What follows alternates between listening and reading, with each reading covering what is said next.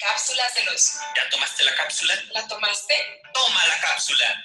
Hola, soy María Richards y quiero compartir contigo este espacio para platicar acerca de los asuntos cotidianos de la vida, cuestionar todo lo que sabemos y descubrir el poder oculto que hay en aquello que no vemos, pero que sin duda determina nuestro día a día. Cápsulas de los. Hola amigos, ¿cómo están? Espero que se encuentren muy bien. El día de hoy quiero tocar un tema muy importante y como siempre hablar desde mi experiencia y es el aceptar la realidad tal y como es. Aceptar lo que estamos viviendo, lo que nos está pasando. Estoy cierta de que el único motivo por el cual sufrimos es porque no aceptamos la realidad. Nos resistimos porque no nos gusta, no lo esperábamos, porque la verdad nadie está preparado para vivir, entre comillas, pérdidas ya sea por un fallecimiento de una persona, por la ruptura de una pareja, por la quiebra de un negocio, etc. Juzgamos el evento como bueno o malo. Pensamos que no debería de estar pasando. Queremos evitarlo. Incluso imaginamos que podía ser de otra manera. Y también muchas veces nos resistimos a aceptar las cosas como son porque creemos que el aceptar es olvidarlo. Aceptar es darle la razón, el aceptar es perdonarlo y no, no estamos dispuestos a hacerlo.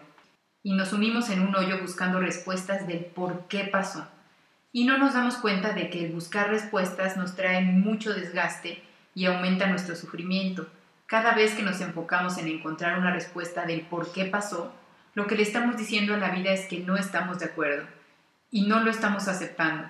Nos enfocamos en encontrar un porqué, una explicación que justifique los hechos y con eso lo único que estamos reforzando es la idea de que no estamos dispuestos a abrazar la realidad. Pero tu realidad está ahí y aunque no te guste, está sucediendo. ¿Por qué pasó? Puedes encontrar mil razones, por qué no funcionó, por qué nos desintonizamos, por qué no lo cuidamos, por qué no quiso, por qué yo no quise, por qué dejó de quererme, por qué no fui suficiente, por qué me traicionó, por mi comportamiento, por su culpa, no por la mía, porque tal vez si hubiera hecho algo distinto, o si él o ella hubieran cambiado, las cosas serían diferentes. Pero amigos, ahora sí que el hubiera no existe. Y solo nos va a meter más en el sufrimiento, porque nos hacemos escenarios de que si hubiera sucedido ese cambio, las cosas serían distintas. Y eso abre nuevamente la esperanza de que lo que estamos viviendo cambie. Pero no es así, amigos. Primero que nada, cualquier cambio tiene que surgir desde el amor y el convencimiento de uno mismo. Nadie puede obligar ni convencer al otro de que cambie. Es una decisión personal. Nosotros podemos observar qué cambios debemos de hacer, pero hay que hacerlo desde el convencimiento de que ese cambio de conducta, esa transformación, es porque es para mi bien. Porque si nosotros hacemos ajustes solo para agradar al otro, y no estamos convencidos del beneficio propio que vamos a obtener, eso a largo plazo lo vamos a proyectar en el otro echándole la culpa de nuestra insatisfacción. Por otro lado, tenemos que darnos cuenta de que lo único constante en esta vida es el cambio. Nosotros ya no somos los mismos.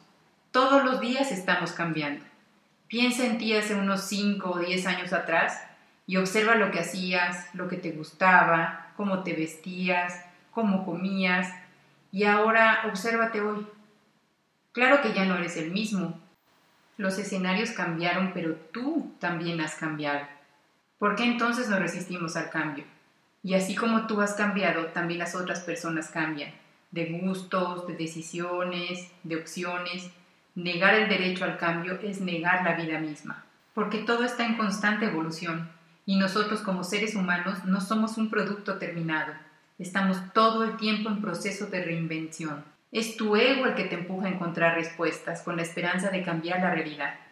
Te lleva a compararte, en ocasiones a menospreciarte, a encontrar culpables, a meter a terceros, a mirar los errores de la otra persona. Y si te va bien, podrás mirar los tuyos. Y eso está bien, porque si te das cuenta de que hay algo que pudieras hacer de una manera distinta, para que a partir de eso tú puedas mejorar, pues lo consideras y lo haces, pero solo para que forme parte de tu inventario personal, de tus herramientas y cualidades para enfrentar la vida, pero no para que cambie lo que definitivamente está pasando.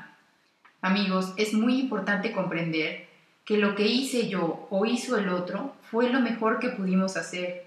No lo mejor que podía pasar, sino lo mejor que cada uno de nosotros pudo hacer en ese momento. Porque no sabíamos de hacerlo de otra manera. Nadie hace algo que no crea que es lo mejor que puede hacer. Los errores, el resultado de nuestras decisiones y acciones solo sirven para que aprendamos, para poder decidir que en un futuro no lo harás de nuevo porque ya has aprendido la lección.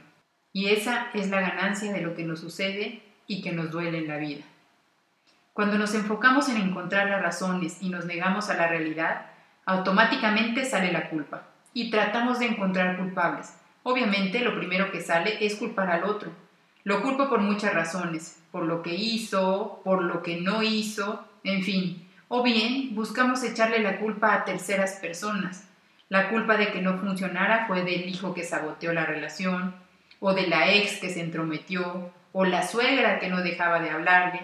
No nos damos cuenta de que la culpa únicamente nos sabotea, porque no nos permite ver nuestra parte de responsabilidad. Incluso, aunque tú creas que lo que te tocaba hacer lo hiciste muy bien, expresabas tu amor, tenías detalles, tenías una buena comunicación, etc., es más, vamos a suponer que la otra persona también lo estaba haciendo muy bien.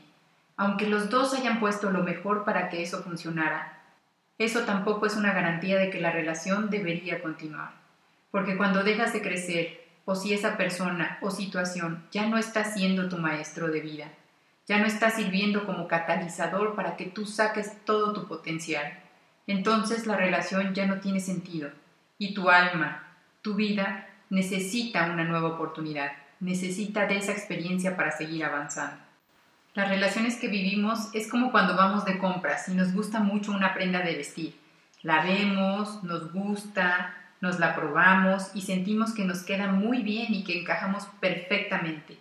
Pero de pronto cambiamos, crecemos, subimos de peso o bajamos y la prenda sigue siendo linda, pero ya a ti simplemente no te queda.